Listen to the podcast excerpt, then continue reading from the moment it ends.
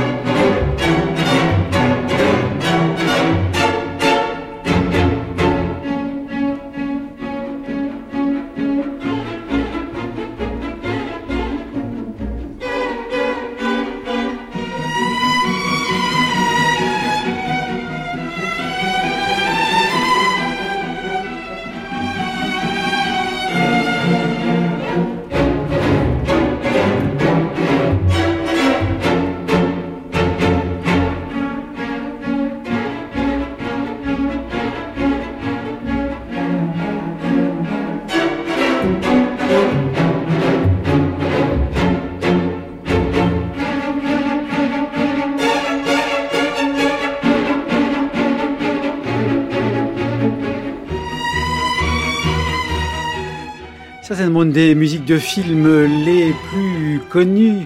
C'était Bernard Herrmann à la tête de l'Orchestre Philharmonique de Londres qui dirigeait sa propre musique composée pour le film d'Alfred Hitchcock, Psychose. Bonjour Carole Beffa. Bonjour Philippe.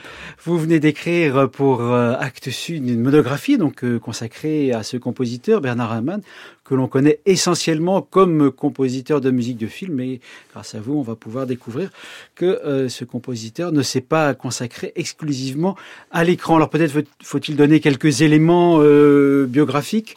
Donc une naissance à New York en 1911. Effectivement, euh, très vite dans ce milieu en ébullition qui est celui de des États-Unis où tous les modernismes et quelques conservatismes artistiques cohabitent. Bernard Herrmann euh, trouve euh, assez vite sa voix. Euh, il est un musicien doué, mais parce que c'est un esprit fort, assez soupolé, il a du mal à se faire accepter par ses professeurs, ses différents professeurs en orchestration, en composition. Et c'est plutôt, on va dire, grâce à l'école buissonnière qu'il va faire sa formation en lisant des partitions, en allant régulièrement au concert, de façon parfois assez clandestine. C'est un compositeur qui va surtout en fait se former euh, sur le tas grâce euh, à la radio. C'est une bonne chose de pouvoir le dire ici à Radio France, puisque c'est grâce à quantité de, de fiction radiophonique qu'il se forme à l'art euh, de la concision, de la virgule expressive et aussi de l'illustration sonore dans le sens noble du terme. Mmh. C'est à partir des années milieu des années 30, c'est ça, quand il rentre euh, à la CBS, c'est ça? Tout à fait, c'est là qu'il va faire aussi euh, des rencontres marquantes, dont celle d'Orson Welles et leur coup de de, de, de, mettre à l'un et l'autre va être la première musique de film de Herman pour le premier film d'Orson Welles, Citizen Kane, et du jour au lendemain, ils vont être euh, connus de, tout le public mélomane et euh, cinéphile. Mmh. Carole Beffa, on comprend qu'effectivement la, la, formation universitaire euh, de, Bernard Herrmann elle peut être un petit peu en pointillé et qu'il a travaillé beaucoup par lui-même. Mais quels étaient ses modèles? Vous, vous en citez quelques-uns, les compositeurs que très vite euh, il a euh, admiré.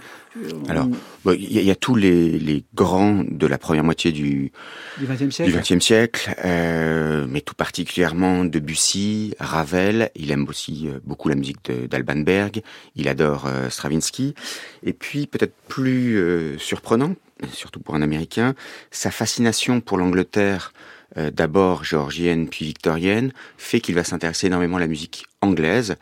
Euh, et donc, euh, il y a par exemple Elgar, auquel il va consacrer d'ailleurs un petit opus, on va dire, qui est une des écrits musicographiques. Il y a également euh, Walton, il y a également Vaughan Williams, enfin tous ces compositeurs, Delius aussi, Delius, celui qu'on a mmh. pu considérer comme le Debussy euh, britannique, tous ces compositeurs euh, vont l'influencer. Il va d'ailleurs, comme euh, chef d'orchestre, les diriger, les enregistrer au cours de sa carrière.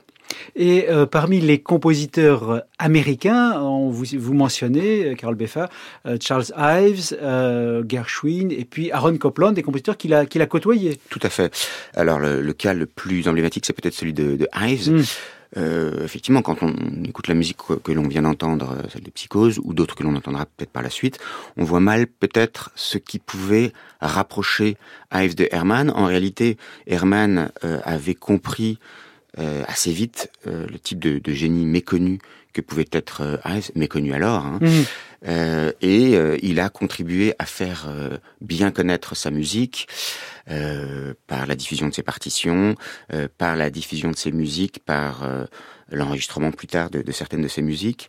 Il y avait une complicité entre ces deux compositeurs, avec pourtant un écart d'âge assez important, dont on ne se rend pas forcément compte aujourd'hui. Mhm. Bernard Herrmann était en fait fasciné par cette musique qui effectivement avait du mal à prendre auprès du public américain de Charles Ives, qui était musique qui était jugée trop dissonante, trop agressive, impossible à, à, cerner. Dissonante, agressive, et aussi euh, une espèce de, de, de patchwork voilà. Euh, qui est mhm.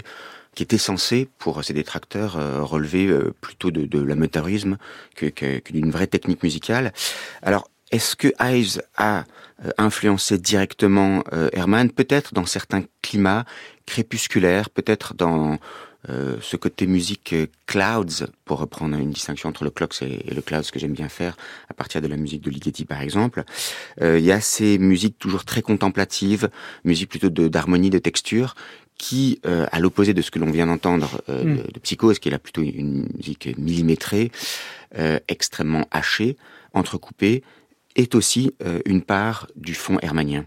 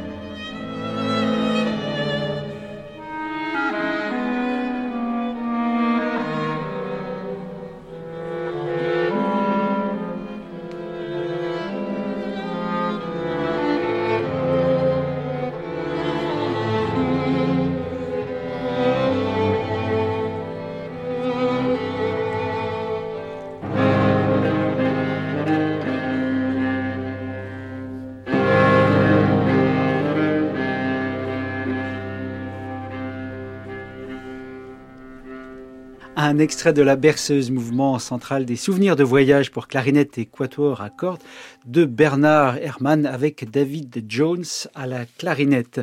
Carole Beffa, la musique de film de Bernard Herrmann, on va y revenir, mais la musique euh, classique de Bernard Herrmann. Quelle part euh, représente-t-elle dans l'ensemble de son œuvre? Est-ce qu'elle est vraiment marginale? Est-ce que c'est quelque chose qu'il cultivait en secret parce que la musique de film occupait le plus clair de son temps et c'est ce qui lui permettait de tout simplement de, gagner sa vie? Est-ce qu'il y a aussi des regrets dans cette part de musique euh, euh, qu'il composait pour le concert et non pas pour l'écran? Alors, il l'écrit effectivement au début de sa vie. Ça représente en quantité, si on peut dire, en durée, une part qui n'est pas très importante. Mm. En revanche, au début de sa vie, euh, c'est comme ça qu'il fait ses armes euh, et ça donne euh, naissance à, à quelques chefs-d'œuvre. par exemple, une très belle œuvre qui est une symphonie, la seule qu'il aura finalement écrite, euh, hélas euh, peu jouée, ou encore la cantate euh, Moby Dick qui correspond à cet univers livresque parce que Herman est un, un, grand lecteur de, de, livres de tous ordres. un peu plus tard, quand euh, il y a la rupture avec euh, Hitchcock, après dix ans de collaboration, euh, qui donne naissance à, huit films qui sont, on peut dire, des, des chefs-d'œuvre. Quelques-unes de, de, ses musiques les plus célèbres, hein, par exemple, effectivement, sur Froide. ou sur Froide, bien sûr, ouais. Voilà que se passe-t-il? Eh ben, euh, rupture pourquoi d'ailleurs? bah, Rupture parce que euh, on avait évidemment affaire à, deux tempéraments euh, extrêmement forts, deux égaux surdimensionnés, et puis ça tient effectivement à un film, Le Rideau déchiré, pour lequel, d'une certaine façon, Herman venait en faire qu'à sa tête. Remarquez que ça avait été aussi le cas pour Psychose, la fameuse scène de la douche. Hitchcock la voulait sans musique, et il a fallu que Herman lui fasse écouter la séquence avec musique celle qu'il avait composée et sans musique, pour que Hitchcock se rende compte euh, qu'il s'était trompé, qu'il en fallait effectivement. C'était plus efficace. Voilà, c'était beaucoup mhm. plus efficace. C'est ce que euh, Herman voudrait pouvoir faire à nouveau avec le rideau déchiré, et ça ne marche pas. Mhm. Hitchcock l'humilie pendant la séance d'enregistrement, et c'est une rupture définitive. Alors, Truffaut va collaborer avec euh, Herman. À partir du milieu des années 60. Euh, c'est ça, pour euh, deux films. Fahrenheit 451, avec une partition ravelienne absolument somptueuse de Herman. Et puis, La mariée était en noir. Mais d'une certaine façon, les studios hollywoodiens vont un petit peu oublier Herman à ce moment-là, qui va être redécouvert par le nouvel Hollywood au tout début des années 70, mais c'est un peu tard puisque, hélas, il meurt en, 75 et on aurait pu penser que s'il avait vécu plus longtemps, euh, tous ces grands cinéastes d'Hollywood auraient pu faire appel à lui parce qu'ils l'admiraient. Euh, Carole Beffal, il y aura sa dernière musique et sera pour Martin Scorsese, Taxi Driver en 1976. Mais à côté de ça, il y a son opéra. Je pense que euh, qui était très important pour lui. et je crois qu'il l'a jamais vu, c'est ça Il l'a jamais vu sur scène Non, il n'a jamais eu l'occasion de le, voir euh, sur scène. C'était euh, le grand regret de sa vie, le, les hauts du le vent. Donc là encore, le grand patrimoine britannique.